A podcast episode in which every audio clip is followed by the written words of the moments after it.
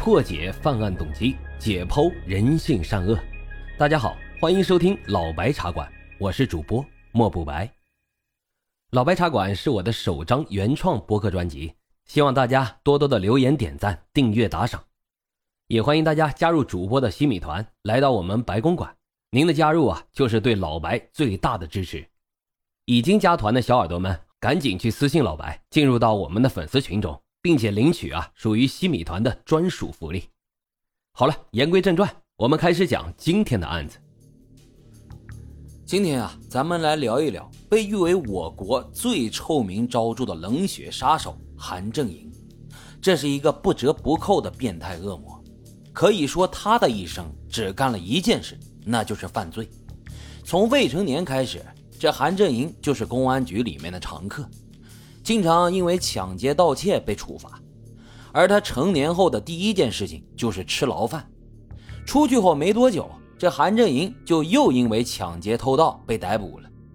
不过，令人没有想到的是，这一次韩振营居然成功的越狱了。就这样，韩振营一边逃亡，一边抢劫杀人，在短短的一年多时间里，在河南、湖北、湖南、浙江等十四个省市。疯狂的抢劫杀人，作案数目高达数十起，杀死了二十七人，杀伤十人。而他的种种恶行给附近的老百姓带来了极大的恐慌，大家都惧怕这下一个被害人会是自己。而被抓捕后的韩振营不仅没有一丝悔改，反而还对自己的恶行很是骄傲。当时据他说呀，自己杀害了一百多个人。不过，大部分的命案都是查无实据。然而，更令人无法想象的是，在韩振营逃亡的一年多时间里，在明知道他是一个杀人恶魔的情况下，竟然有名女子死心塌地地跟着他。这听起来着实令人不寒而栗。那么，这个韩振营他到底经历了什么？为什么会变成一个杀人不眨眼的冷血恶魔呢？他又是如何越狱？又是如何被警方成功抓捕的？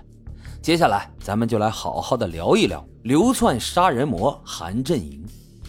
韩振营，一九七四年出生于河南省正平县彭营乡的一个贫困家庭，家里的孩子众多，他的老父亲呢还常年生病，需要大量的药物来维持生命，母亲也没有固定的工作，一家人只能靠着务农来解决温饱。所以，这韩振营的到来不仅没有给这家庭带来欢乐，反而让本就捉襟见肘的家庭更是雪上加霜。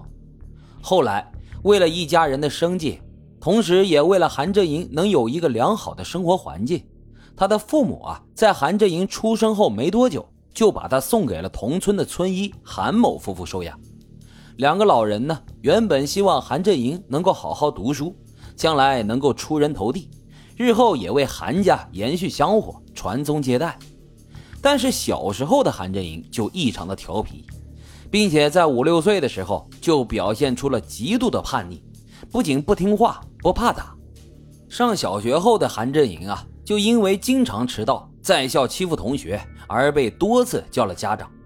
但是他的养父母呢，当时已经六十来岁了，根本就没有精力能够管住他，也因此。韩振英越来越放肆，在上小学三年级的时候就私自辍学了，并且还离开家到外地去，开始去流浪。小小年纪的韩振英当然没有什么自力更生的能力，所以他只能以偷盗或者是行骗来勉强度日。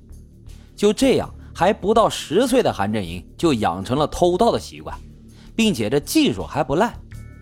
当他流浪到湖南省的时候。被当地的警方给发现了，并且遣送回了河南老家。而回到家的韩振营死活不肯继续上学，打也打了，骂也骂了。最终啊，养父母实在是没有办法，只能是依了他。之后，韩振营便整日和那些社会上的混混一起瞎混，打群架、抢劫学生的零花钱、偷盗，甚至还调戏妇女。你说这小屁孩那么点他懂啥呀？俨然就成了当地的一个恶霸，因此还没有成年的韩振营就成了当地派出所的常客。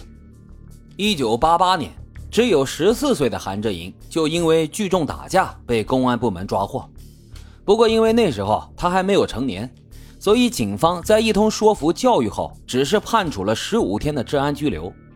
第一次被拘留，韩振营不仅没有悔改，还感觉这不算什么，所以出来后的他仍然是过着以前偷盗打架的日子。一九八九年，十五岁的韩振营又一次因为盗窃罪被公安机关打击处理。不过因为未满十六周岁，他并没有受到太重的惩罚，也只是收容教育。然而，韩振营却并没有因为多次轻判而改邪归正。反而是越来越疯狂的作案，盗窃、入室抢劫，可以说是无恶不作。最终，在一九九零年九月十八号，已经十六岁的韩振营又一次因为盗窃、抢劫被警方抓捕。面对这样一个屡教不改的惯犯，达到刑事责任年龄的韩振营就被判处了九年有期徒刑。然而，令大家没有想到的是，在服刑期间，这韩振营好像是完全变了个人。他努力改造，遵守监规，像极了改造好的罪犯，也因此啊，他获得了几次减刑。一九九五年一月，韩振营被减刑四年，提前出了狱。然而，这一切都不过是假象，这都是韩振营为了提前出狱而使用的计谋。出狱后的韩振营依然没有任何悔改，仍然是继续他的犯罪生涯，并且更加恶劣的是。这一次，他开始抢劫杀人了。